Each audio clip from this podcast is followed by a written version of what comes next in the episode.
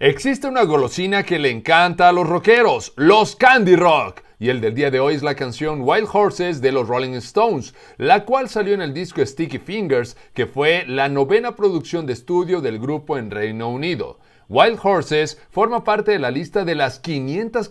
canciones más grandes de la historia, además de que cuando salió al mercado escaló rápidamente las listas de popularidad, pero el origen de la composición es algo polémico, ya que se dice que está inspirada en la relación entre Jagger y Marianne Faithfull, así como en la relación de padre e hijo entre Richards y su primogénito Marlon. Previo a la gira de los Stones por los Estados Unidos en 1969, Jagger y Marianne viajaron a Australia para estelarizar una película, pero debido a que la pareja de Mick pasaba por una terrible etapa de adicción a la heroína, se le recetó un fuerte tranquilizante para que pudiera soportar el síndrome de abstinencia. Lamentablemente, Marianne comenzó a consumir el fuerte tranquilizante a una dosis mucho mayor que la que se le había recetado y fueron tantas las pastillas que ella tomó que cuando Mick regresó a su habitación después de dar una serie de entrevistas, al encontrarla creyó que estaba muerta,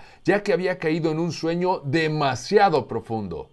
Por esta situación, Marianne tuvo una sobredosis que la mantuvo en coma durante seis días y al momento de volver en sí, ella le dijo a Mick que el fantasma de Brian Jones le había dado la bienvenida al lugar en el que se encontraba. A lo que Jagger le contestó que creía que en esa ocasión sí la iba a perder. A lo que Marianne le dijo, cariño, no temas, ni con caballos salvajes podrían sacarme de aquí por la fuerza. Te invito a que escuches Wild Horses de los Rolling Stones, un candy rock de Lucio Morales.